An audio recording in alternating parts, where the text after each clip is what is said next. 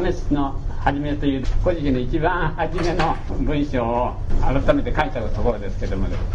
私の先生は小笠原浩二先生と申し上げるんですけどもそのまた先生が山越名将先生と申しましてね。で陸軍の大佐で陸軍をお辞めになった。それ以後はあの古事記の解釈に専念なされた。その先生が書いた「言霊」という貴重な本がですね今でも残っております。私のとこにも一冊あります。神田で見つけたっていう方がいらっしゃいますが猛烈に高かったと言ってましたから、えー、残ってたんですがね最後の講演集はですね今有名になっております靖国神社のお鳥をくぐって右手の塔に優秀館という展示館がございますが、うん、そこにも一冊あるんじゃないかと思います、あそこでもって山口名将さん。若い陸海軍の軍人にもこの小田の学問を戦争中に戦争前ですかなに講演したという記録が残っておりますので。ただ山越名将先生の時はですね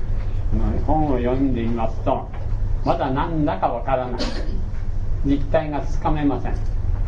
そっちの方にあるんだよって難がいいようにこっちの方なんだよっていうようなですね被害は感じるんですが読んでそのままあこの玉の学問ってこういうもんなのかっていうことが分かるようには書いてございません。ということはあのヤンコイ先生はまだ真実には自分の心で掴んでなかったんだろうと思います。その山越先生がね亡くなりました時に急に亡くなった事故で亡くなられたので私の先生だった小笠さんがですね山越先生のところに訪ねて行かれてえどうなっちゃったか。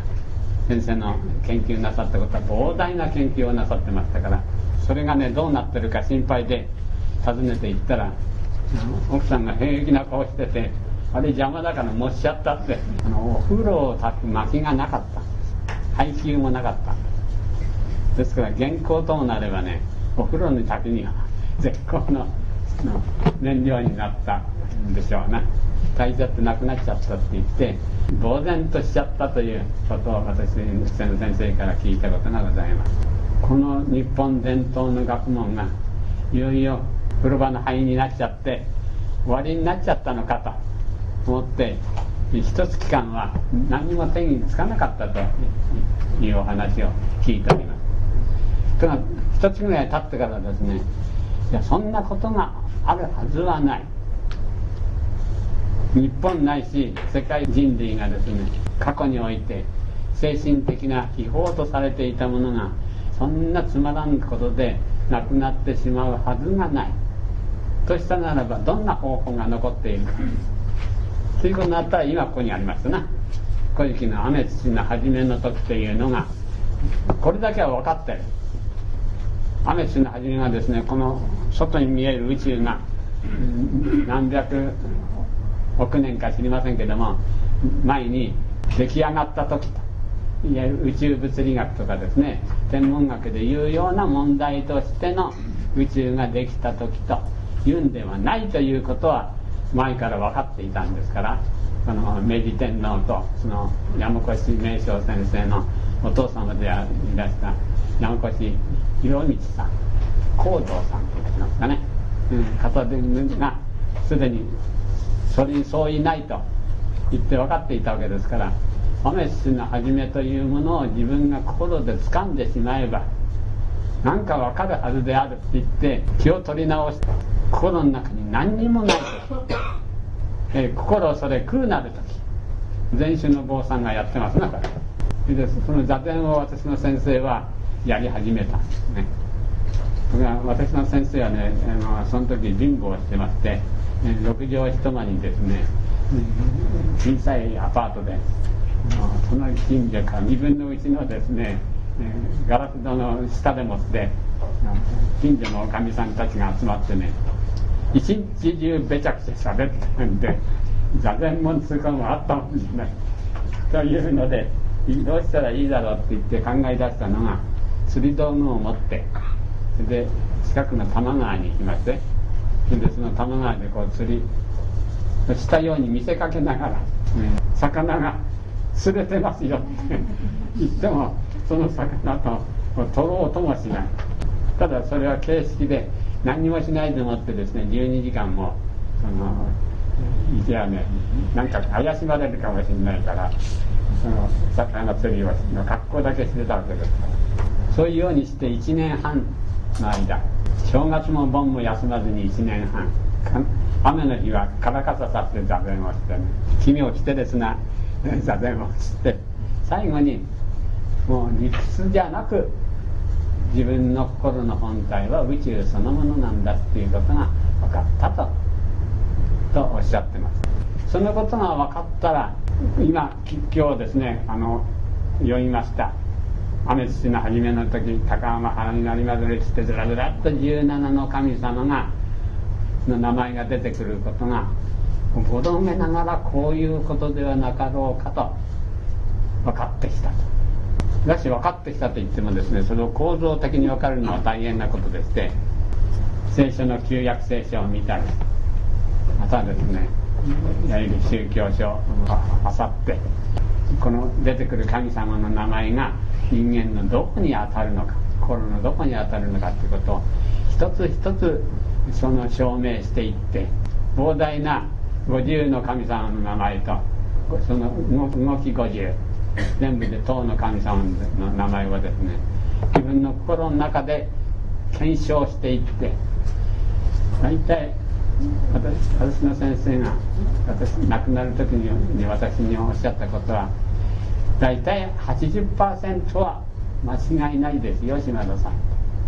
これは私の心を何回否定しても結論はそこに返ってきますからこれ間違いありませんよと。ただ問題はこのミソン海外に入ってからのことっていうのは私にはまだ分かっておりませんから。そこのとこは分かるでしょってなんだか宿題に出たような出ないようなことで私が受け継ぐことになりまして私が57歳の時から70近くなるまで13年間かかってですねみそぎ払いの方に出てくる20そこそこの神さんの名前がやっと分かったかなと。これで本当に分かったなと思ったのはつい最近でそれが先月号の解放に書かせていただきます伊豆の目というのがですね分かったように感じていて実は分かってなかったっていうことに2月ぐらい前に気がつきましてそれで訂正をさせていただきましたから「古事記」と「言霊」って本本の中に極めて最近あその近いうちに「伊豆の目」という文章であの解放を1号文書くことになりましたらですねそれをお手にしたら「古事記」と「言霊」の最終ページのところにこう挟んどいてくださいます。そうしますと「古事記」と「言霊」の本はその「解放をもって完結したということになりますのでそういうようにちょっとお願いしたいと思います。そういうようないきさつを経ましてね昭和27年に私の先生が山越名称先生から引き継いた学問が昭和57年に先生が亡くなられてその後ごちゃごちゃした、えー、怠け者の私に引き継がれましたから、えー、期間がかかりましてそれで平成に入ってから大体分かってきたという感情です。みんな何も分かんないとこからあの始まってるんです。何にも分かんないところからだどうしてそれじゃそんなことが分かってくるのかということになりますとこれ分かんなくなっちゃったので分かったことがたくさんあるの。そのなんていう宗教でいうご利益というのはですね教えられて分かったのじゃなくて何にも分かんない雲つかむようなところから「古事記」に書いてある神様の名前とそれから自分の心をですねよく観察していてこの神様のきっかけになってこの現象が起こってくんだっていうことが分かってくるというですね。まずスリラーもどきのことを繰り返し繰り返しやってるってもちろん道っていうのはですねこっちにもあるこっちにもあるこっちにもあるいくつにもございます。とがどこの道をたどっていっても同じ結論に達しご破さんに願ってまたやり直してもやっぱりそこに行くより他にないということになりますとこれは真実だということになります。私もそういうようにやりながらだんだん自分の心がその通りに動いているということがはっきり分かったことだけは皆様にすぐ発表させていただいております。この学問のにはですね秘密流というものもございませんし奥義っていうのもございません。分かったと同時にもうあのお知らせします。勉強してくださればすぐそのままお分かりになるようになるべく書こうとしておりますので。ということで歴史で起こってきた事実というものは起こってきたことですから曲げることはできません。けれどそれをどうやってつなげていくかという問題。今でもその歴史の問題ってやかましく言われてますな。日本と中国の歴史の問題。両方ともの解釈の違い。また日本と韓国との解釈の違いもございますから共同研究というのをやられているようですね。共同研究をね300作っても結論は出ません。それを結論つけようとするから無理がある。例えば私という人柄をここにいらっしゃる方全部にアンケートを出されしてこれから10分間のうちに私ってどんな人間か次の項目について簡単に述べようって 丸抜で採点したとしてまず同じことを書く人っていうのはいないはず。みんなその生まれてから今までの経歴経験知識が違いますからその経験知識を踏み台にした感想というものはやっぱり違ってまい。りますこれが人間としての当たり前なことなんです。経験知識というのは1000人いれば1000人。1万人いれば1万人。違うはずなんでどんな共同研究したからって言って同じ結論というものを出そうと。したらこれは、うん、ご苦労様なことではございますけれどもこうだよって言っちゃったらそう思わない人間のコンプレックスは非常に強くなるのです。今問題になってるのは私も少しは読んだことがありますけどあんまりにも日本の戦争後のこの60年っていう短いの歴史書がねあまりにもつまらなすぎるから。これじゃあ若い人がですね入試試験の時のためにいやいや覚える以外に何も勉強したくなくなるような歴史書ですからこれじゃあいけないんだというんで歴史を作る会っていう会が大していないんですよね。20人ぐらいです学者さんが。さんが相談しながら作った、うん、その歴史が。私はあの蓮書き読みっていうのが大好きですからこんな厚く方をね1時間半ぐらいで読みますそれでも分かります。対抗はね対抗は分かります。要するに今の歴史に不満があるという。生きた人間が読む歴史じゃないって今の歴史は。ミの御事という神様がね天照大神という神様のお孫さんが命令を受けてそれでお前が天上から一本の国へ下ってって政治を行いと言って下ってしてその子孫が今の天皇なんだという話。今の天皇なんだはいいですけども天井から下ってきたっていうとどっから下ってきたってそれで変なこと言う人がたくさんあるんですよ。火星から来たんだとか水星から来たんだとかね。いやもっと向こうの天の川だとか。だけど真面目腐ってね話してるのを初聞いてます。人間ってどうしてこういう嘘を言うんだと。か今火星へ飛んでいくんだってねあの防御服大変ですよあれ。それが何千年か何万年も何十万年か知りませんけども。そんなとこから下ってきたって。それをよく常識のある大人が信じちゃうもんだと思う。これが私が不思議でしょうがそうかといったらそれが嘘だって言ってるわけじゃない。だけどそのまま信じちゃったんじゃ嘘ですね。お月さんにだっていけないんですよいまだに。このままじゃ。あのものすごいカプセルの中でまたゴトゴト来て。それで行って成功するかしないかでいまだにリスクを伴って行ってるわけですよ。それは何にも着ないでね。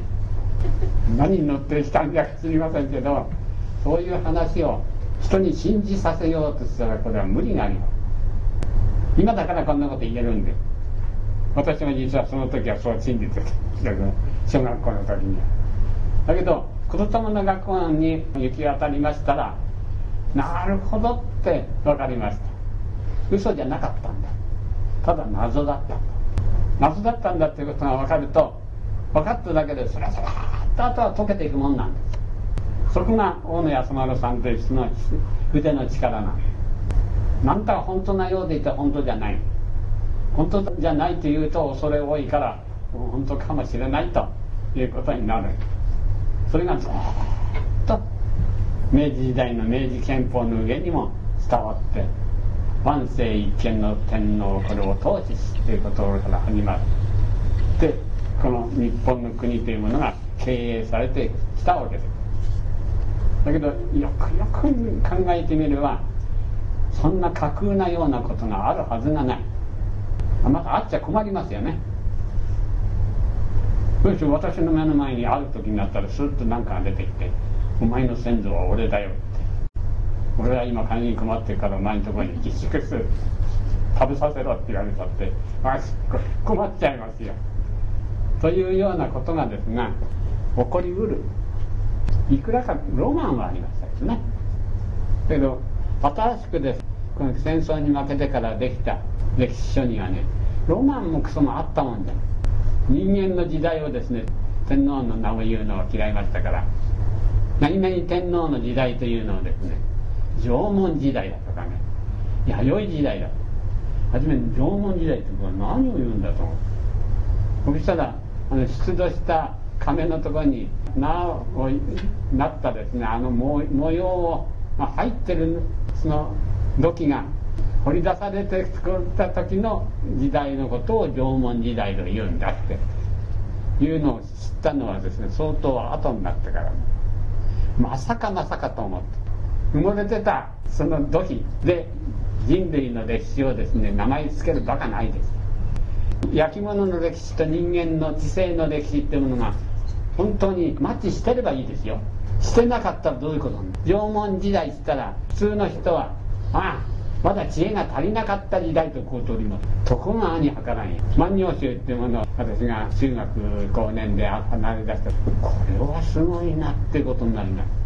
私がどんなに努力してもあの何千とある万葉集の中一つたりとも歌作れない。それほどねあっけらかんとしてて昔の人の赤きところで本当にこんなこと言ったら恥ずかしくてしょうがないっていうことを、ズバズバって言ってそれで恥ずかしくも何ともなくさらっとしてる。今の人が見たら陰美だな、汚らしい歌になっちゃうものがですね素晴らしい韻を含んで歌になって。る正月のお歌会始めの時に有名な和歌の家元っていうんですか？いうような方はみんなと呼ばれてって。それはそれでいいですがそうやってって歌う歌にしてはあまりに幼稚すぎる。今の歌。はこれがね50年も60年もこの世の中に住んでる人が作った歌かと思う。ということになると縄文時代になると万葉の時代ですら歌というものの制度と政治的世のの制度というものがまるっきり違ってくるんです今から2 3 0年前まではですね大体日本で稲が作られたのは大体1400年か500年前からだと言われてた。今は何年になってると思います？何年前から日本の国ががこの米を作るようになったかって。5000年なんですよ。その形跡がちゃんと発見されて5000年からもっと突破してるほど集落部落があって稲を脱穀する時のあの殻ありますね。あの殻がぎゅっと押しつぶされてそのまま化石になって残ってる。集落部落じゃないとあのその殻がたくさんありませんから。それがたくさんいっぺんに見つかるとあここには部落があったんだな。米を耕したんだな。のっぱに生えてる稲をですねこうやって取ってきたんでにしては多すぎる。だからここに稲は作ってたんだということがわかる。それがなんと5000年を超えてるんです。その形跡がね。こうなってくると全然人間の知性の発達というものとマッチしてこないんです。そうすると歴史というものがや惑わす元になっちゃうそういうところに目をつけてですね見てくると歴史というものがなるほどそういうことを真実にして見てくれば面白いんだなってことにそれが人間のですね本当の歴史に接した。今の歴史と申しますのはね人間が各家にみんなバラバラに日本に1億2 3 0 0 0万もいてその人たちがみんな静雑多な思いをのもとに生活をしてそれでそれを何年間が経ってこうやって振り返ってみたらあの時代の日本人はこんなこと考えたんだこんなこと考えたんだなそれはどういうわけなんだな5年前にはどうだったろう10年前はどうなったろうってみんなそのいわゆる学識経験者っていう方がそれをまとめてそれで綴ってみたらこうなっておりますよという歴史なん皆さんこう申し上げれば文句はないと思いますところがですね日本ないし世界の歴史と申しますものはそういうようにして出来上がってるものではないのです。そんな幼稚な歴史ではないのです。大体今から8000ないし1万年前に地球の高原地帯でもってですねその前に何千年かけたか分かりませんけれど人間の心って何であろう？心を表現する言葉とのつながりはどうなんであろう？ということで考えに考えに通して最後の結論としてこういうような学問ができたこれは絶対にもう古今東西えらい永遠にこの原理は変わらないんだ。人間が人間人類という生物でいる限りにおいてはこれは不変のものなんだと。いうですね学理をに到達して。でこれを太マニという名前をで呼んだの。太マニという学問に基づいて人間を理想のこの地球上に理想の人間社会を作ろう。人間社会だけじゃなくていろんな動物生物植物を含めた理想の関係を保っている社会を構築してそして人類は地球の文明を卒業してそうしたら次に大きく宇宙に羽ばたく文明にその次にはかかろうと。そのためにがどうしたらいいんだということをですねちゃんと項目を決めましていわゆる計画を立てまして作り出したのが私たち人類のの歴史なんでございます。私なんかは好きな時に眠りで好きな時に兵食べて好きな時に食べて人に命令されたこと大嫌いですから好きなことにやってますけれど好きなことにやれるのは五感感覚で測られるある一定部分だけの生活。これは自分が好きにできる。ところが自分がどう思うか。国家に対してどう思うのか。芸術に対してどう思うのかとか。外国に対してはどうなんだろう。なんていうことを考えるのは自分が好き勝手に決められない。みんなそれだから新聞読んだりテレビ見たりしながらですね自分はどう考えたらいいんだこうということを説明する。勉強していく。そうとたどり着くのは今で言うとテレビ新聞また学校の先生に聞く。そんなもんです。それから人の話をよく聞く。ここまでは誰どなたも知ってるんですだけどマスコミはそれじゃどうやって仕入れるんだ。そのニュースソースを。テレビも同様学校の先生はどう？ここから来ると用として分かんなくなる。その人にそれをちゃんとそう思わせるものがいるんだよって言ったらどうなりますか？おっかない話がここから始まって。今から何年も前です。なもうもう10年も前になりますか？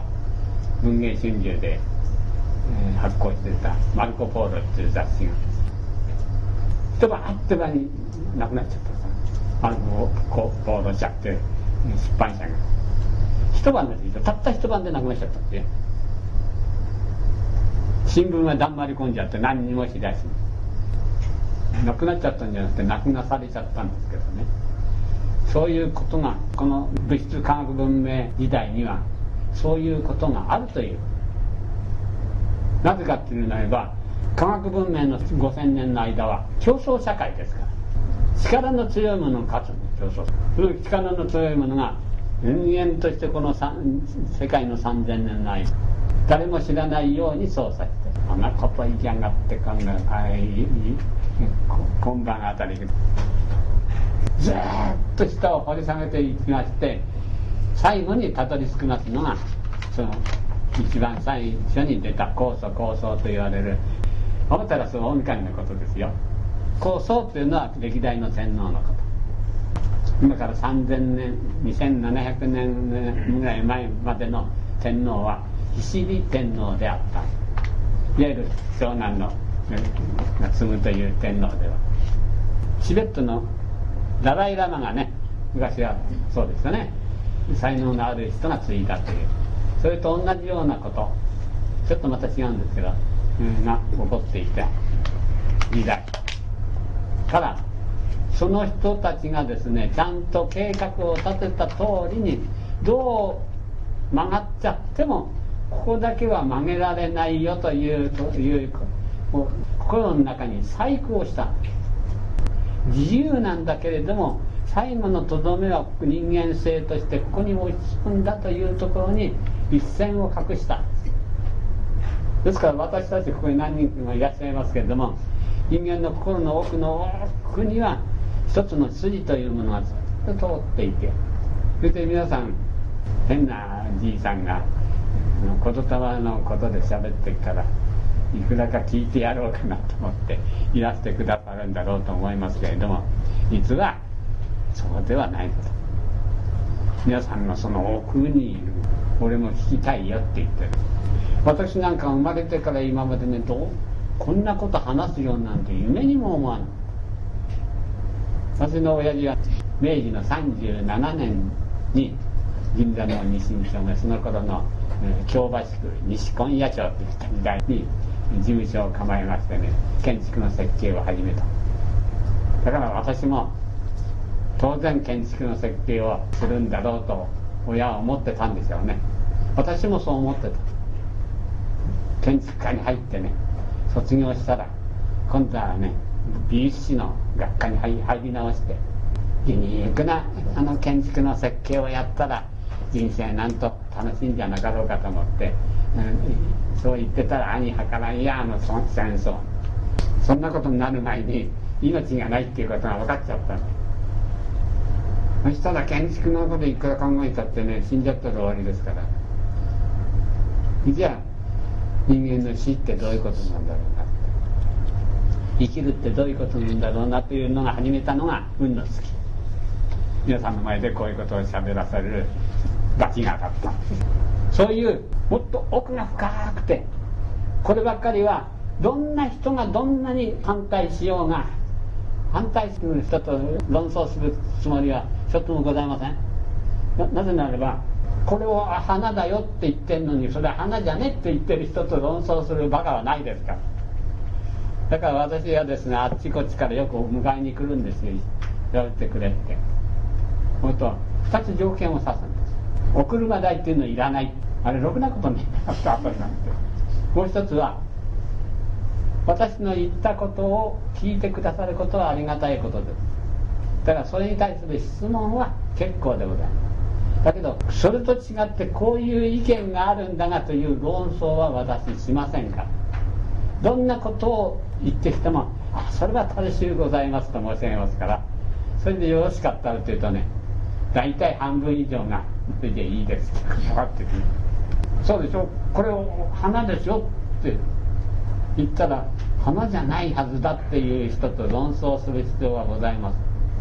これじゃないというものを申し上げてそうじゃないこうだと言われると私は構わないんですこんなのすっ飛んじゃうようなじいさんですから。だけどこのことを考え出した方はね人類の祖先と言われる。高祖高祖というですね人が何千年も苦労して集まって心の厳罰と言われる学問ですから。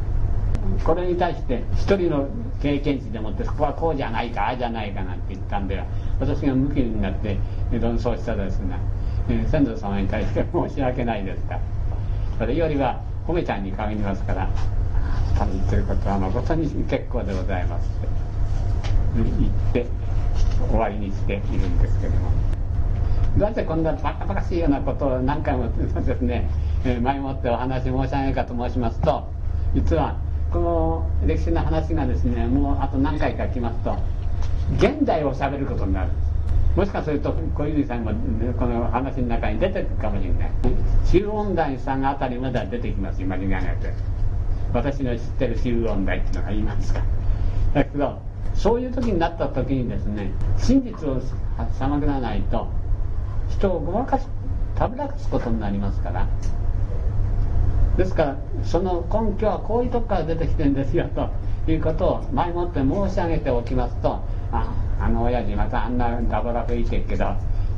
のダブラじゃないんだろうなと。思って聞いてくださるかと思って。先月の講習会で地の精神文明時代から第二の物質科学文明時代に移る前置きとして大払いの話とかまたは詣のです、ね、に対するタンタル明け豊月スメラミコトのいわゆる直後と回った直後の話話とかで厳密にその計画を立てられた第一精神文明から第二物質科学文明の時代に転換していく要素をお話し申し上げたんですけれどもそういうことをその日本に対しにはどういうように移ってきたか。精神文明時代のにはですね3つの王朝が次々に立っております。1番目の王朝は二人王朝と申します。2番目の王朝は彦ホデミ王朝と申します。彦ことたまですね火のことたまの文化が穂に穂が咲くホホデミですから穂に穂が咲いて出る精神文明時代の一番盛んになった時代。その次の王朝は73人の天皇が続けて即位します。宇賀谷吹合図王朝と申します。この王朝は福法デミ王朝に次いで精神文明が乱熟時代を迎える。時代。と同時にその中庸いわゆる半ばからはですね物質科学文明の溶乱時代とも言うべきその精神がちょろちょろちょろちょろとこのこの方を燃やし始めてきた時代。そのためにこの王朝の名前を宇賀谷吹合図王朝と名付けております。後でですね。宇賀谷っていうんですから「う」言霊「う」である五感感覚に基づく欲望の性のこの蚊帳神の家の屋根がですねまだ吹き合えてない。出来上がっていない。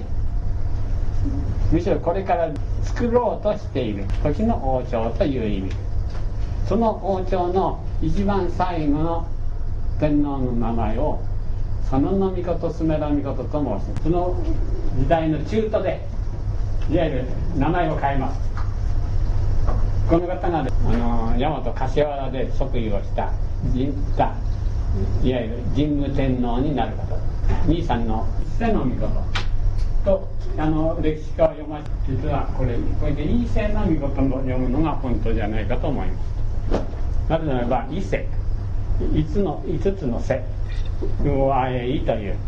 5つの母音の瀬を骨董の学問を知っていた人というならば5つじゃなくて伊勢でございますだから伊勢神宮というね外国においてはですね今から3000年前に精神文明から物質文明にもう切り替わっております。どういうふうに切り替わったかと申します。精神文明の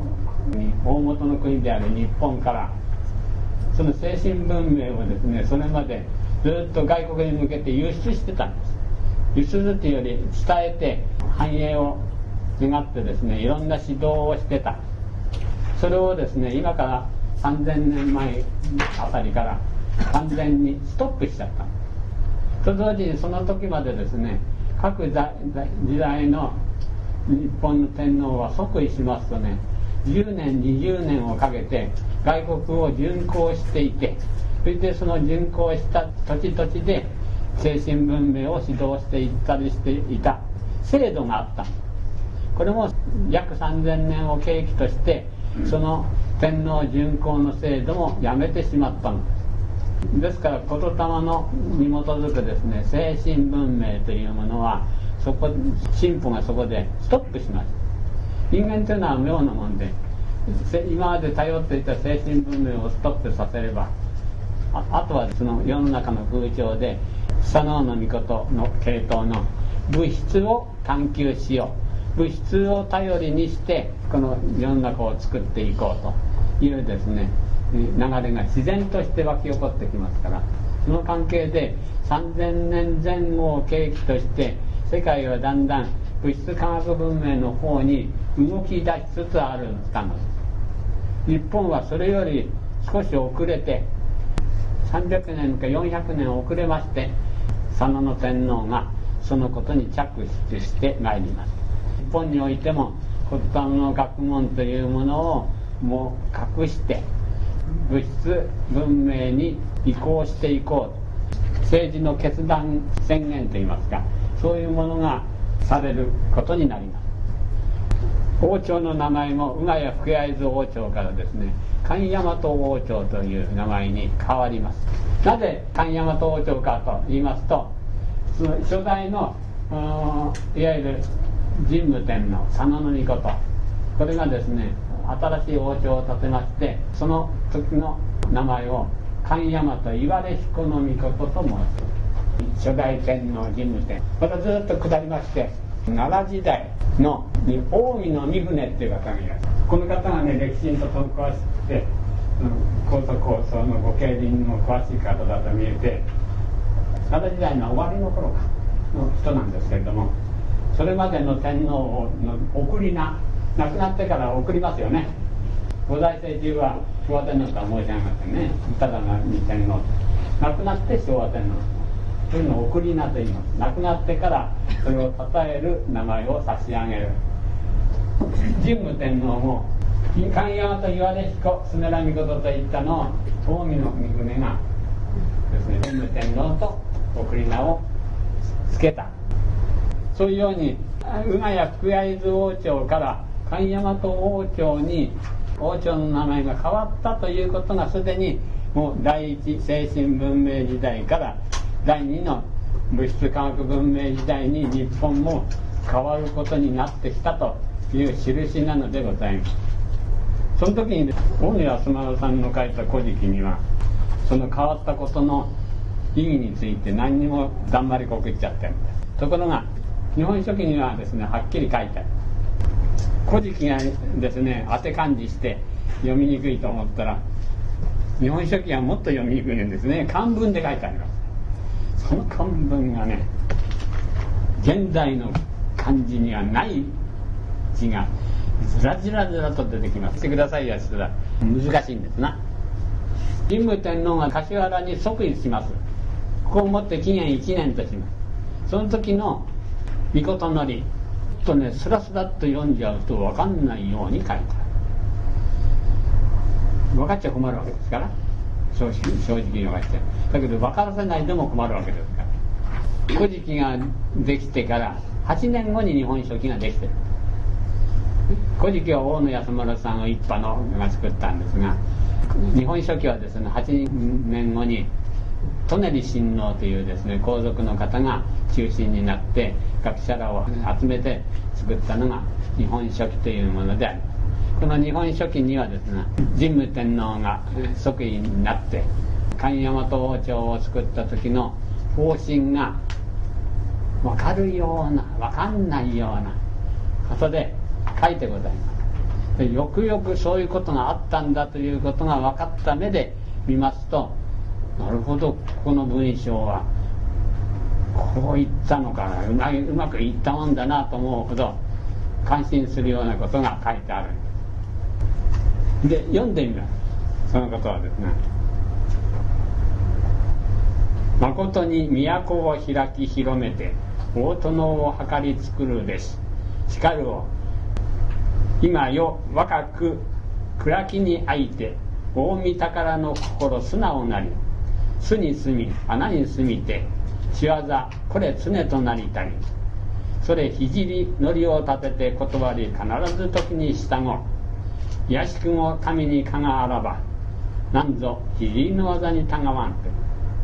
何の歌か分かりますか？初めスラスラっと読んじゃってあそんなもんかと思って私読んだ。ところで何かヒントがある言葉が言ってるはずなんだがなと思って何回も何回も繰り返し読んでましたら見つかった。30字か40字のものなんですがそれ聖のりを立てて断り必ず時に従うと。ここまでは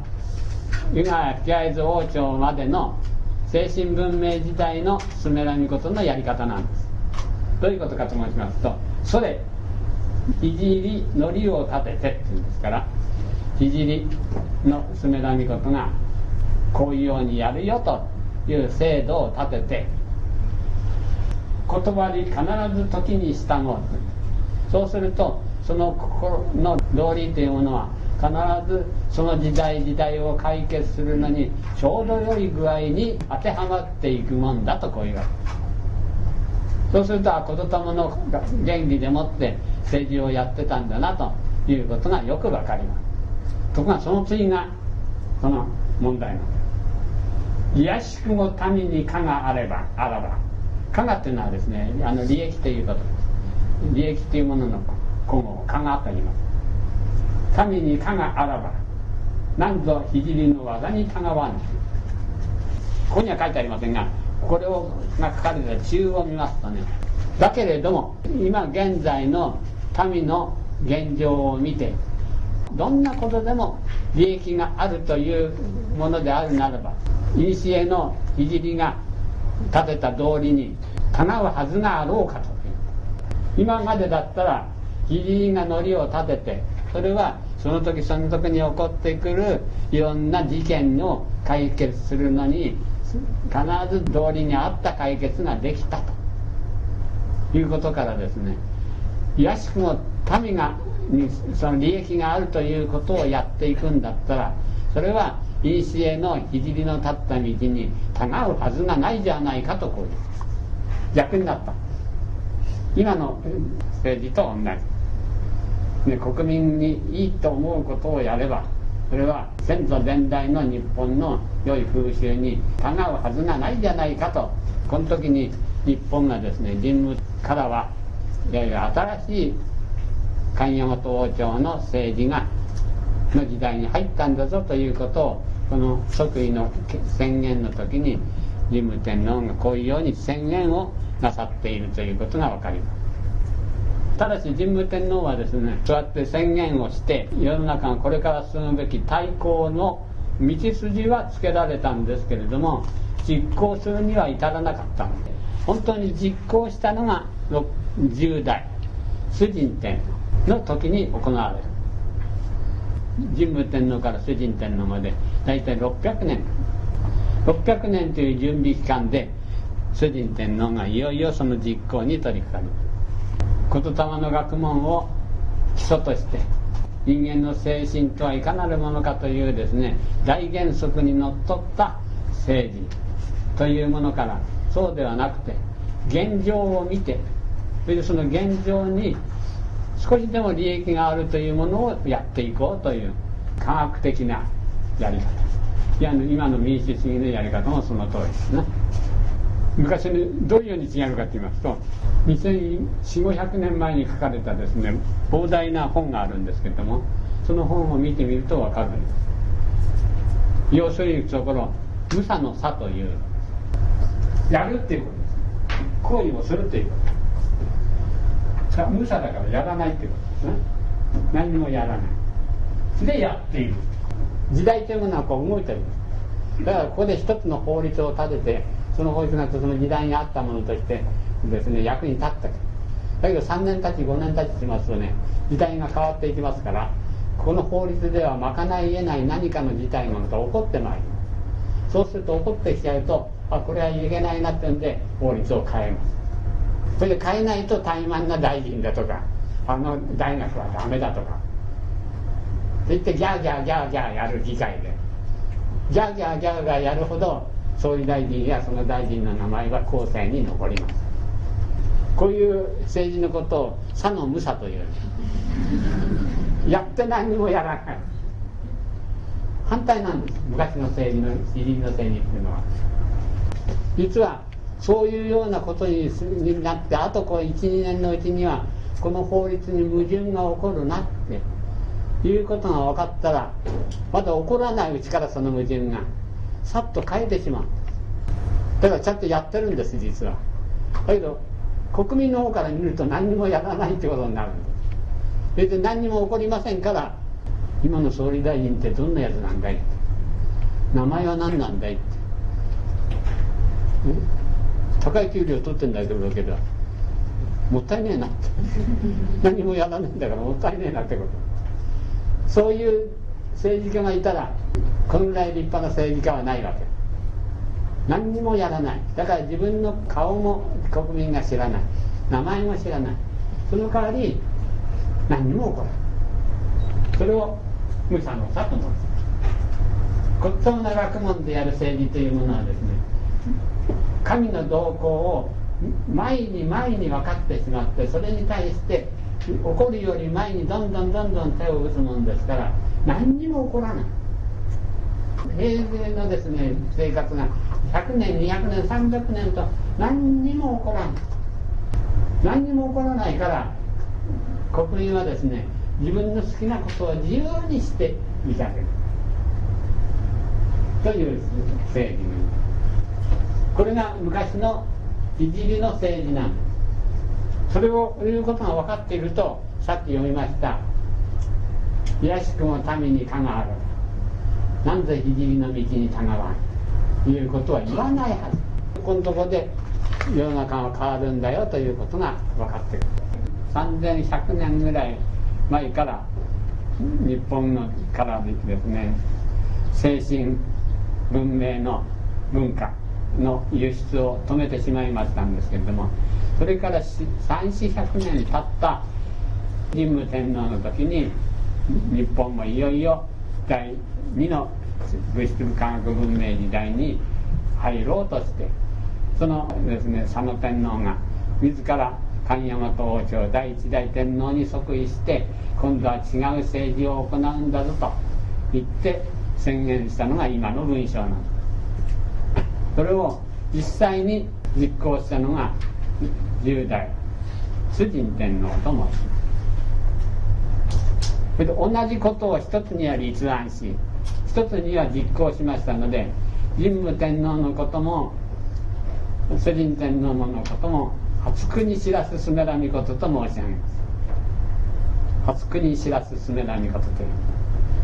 両方とも初国知らすすめらみことというものですから昭和の時代からのですね歴史学者が崇神天皇の時に大和を平定して国家らしいものができた。だけど俺が1代だって言ったんで重みがないから。俺は10代だって。言って1代から9代までを創作したんだ。だけど矛盾は現れるもんで初代の神武天皇が初国知らすと言ったのに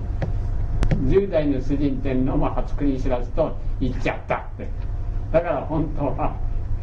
1代から9代はなかったんだ。というのが今の歴史学者の正統派に属する意見。なぜかと言いますとその証拠には1代から9代まではね何をやったんだかあんまりよく書いてないってだからもうちゃんと無差の差が。だから今の歴史学者はですね無差の差とか差の無差っていうことを知らないで今までみたいな日本の議会の政治が3000年前もそうだったんだと思い込んでらっしゃるですね岩波の万葉集を行間を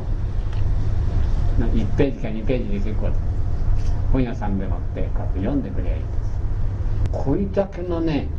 歌ができる人ってどんな人なんだろうって。心が澄んでいてねあっけらかんとして。わだかまりがね。このわだかまりのない人が世の中を見たらどういうことだ無差の差ってこと。じっとしてるだけで次に何が起こるか分かる。分かったら何かしないわけにいかないし。で分かんないうちにしちゃう。だから怒らない。なんだつまんないって。なんだつまんないが怒らないから政治はいい政治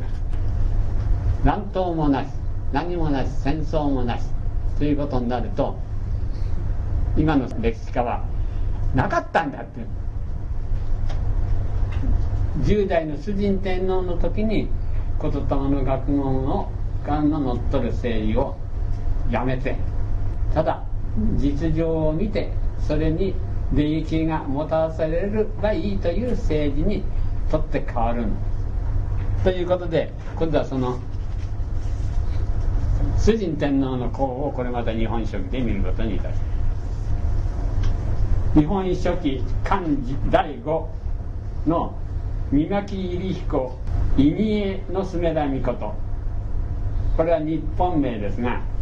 送りなしで主人天皇の章の一部を引用しましょう。5年にくぬうちに絵の病を差は多くして大見宝まかられるものありて半ばに過ぎ過ぎんとす。で国民の中にですね疫病ですね。疫病が起こって国民の半分に近い人が亡くなった。6年に大見宝さすらえぬ。いやいやそこに住んでると病気になっちゃって嫌だって言ってですね他の国に一家ごとこう移り住んじゃう。さすらえぬ。あるいは背くものありその勢い美し美をも持って治めることかだその勢いはですね天皇の徳をもって治めることができなくなった。ここをもってつとに起き夕べにまでに遅りてで朝早く起きてるから夕べ遅くなるまで起きていてどうしたらいいんだろうどうしたらいいんだろうと天皇が考えたというんですね。天津神国津神にのみ祀る天津神っていうのは古代からの古事記に関係した名前の神様の天津神に自分の罪を許してくれとお願いしたんですねこれより先に天照大神大和大国玉二柱の神を天皇の宮中のうちに祝い祭る。天照大神とと大和大国玉の神という神様の仏を天皇の五大所近くにお祭りしてあったという。これは天孫降臨といいまして二位の御事が日本にこう下ってくる時におじいさんであるおばあさんって言ってもいいんですか？天照大神が三種の神器を渡しましてそしてここの中の八田の鏡は私だと思ってお前がいるとこには必ず自分だと思っていつきに立てよと。その心を持って政治を行えと。言ってこの命令があるんです。新着と言います。神様じゃなくて本当はそうじゃなくて天照大神という言霊の学問を初めて完成した方と説明すれば分かりやすいと思いますけどその人がですね八田の神という人間の心の規範。具体的に言いますと天津太則と御図という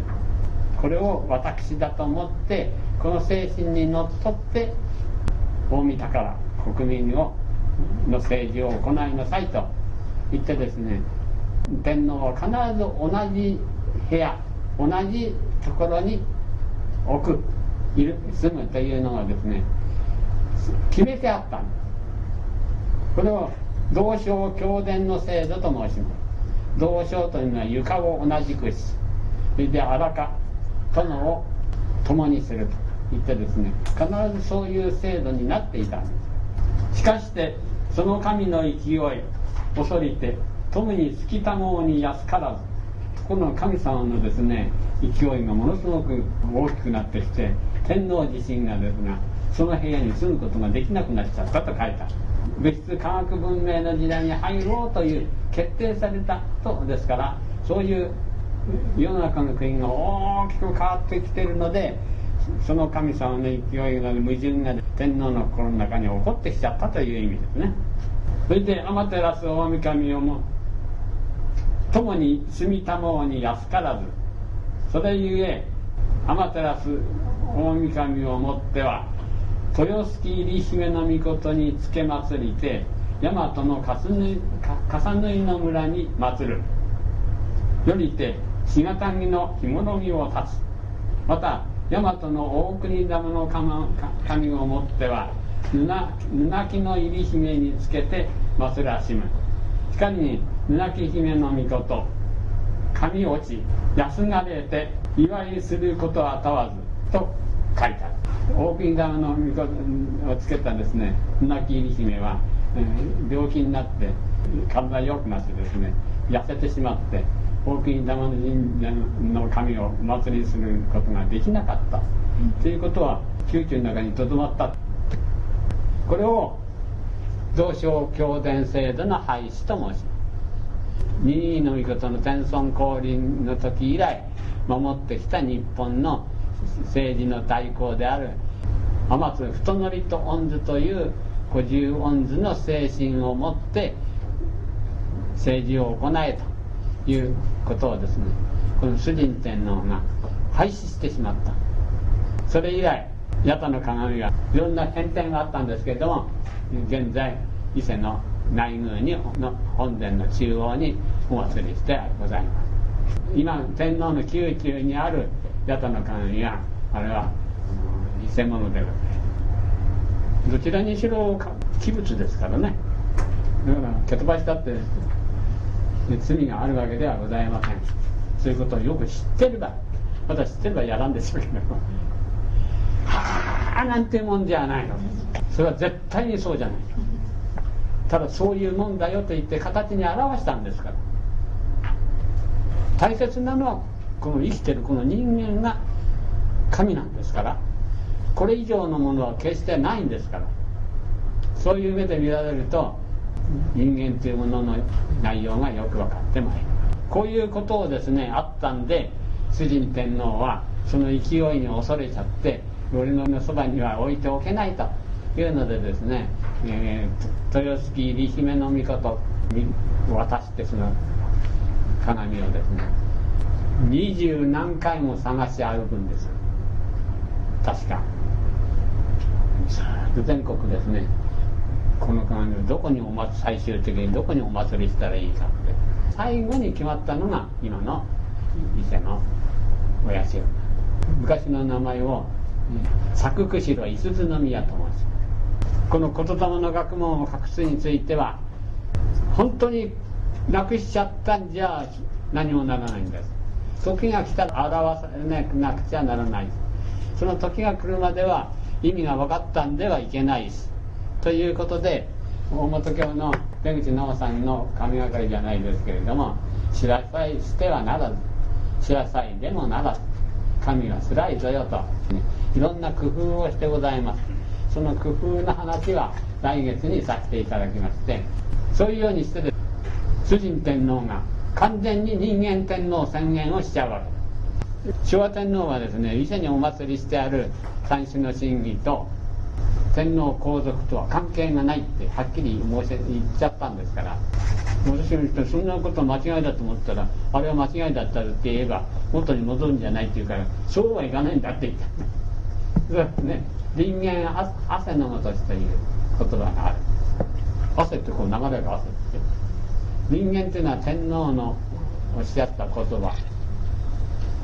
天皇のおっしゃった言葉というのは人間のこう流す汗のようにね戻らないようにあの天皇のおっしゃったお言葉も決して元には戻せない。いっぺんそれを宣言したら決して訂正は効かないんだっていうのがもう大昔からのしきたりな宣言しちゃいます。昭和ね40何年かに昭和天皇は、まあ、まだ5代目の時にあれは少し行き過ぎだなっておっしゃったことがあるそうだけどおっしゃったってダメなの。人間汗の形で戻らない。です。天皇に関することを今今度にいろんなことを喋り出すかもしれませんから天皇というものがどういうものかという天皇が尊いんじゃないのだ。天皇が自覚なさっている子供の学問が尊い。それは伊勢神宮の神様ははるかに越して尊い人間の命の根拠であって人間の命の実相なんですからこの子供の学問が。これより尊いものはありえない。それを神と混ずったと象徴した御子身体としている八田の神なんていうのは作ればいくらでも作れる。ですけれど言霊の学問は人間が人間人類としてある限りは永遠に続く人間の本性。これは変えることもないすることも決してできない。人間の足がですね5本になっちゃったら別の話です。そうじゃない限り人間が人間である限りは決して変更も不可能。永遠に人間は人間として生きていて宇宙文明時代を作っていくご本尊なんですからこれが一番尊いので。すということがですねこの3000年間はそういうことが言われなくなってそれで神様だなんだその名のもとに戦争をして人が死んだ。ということが起こりうる。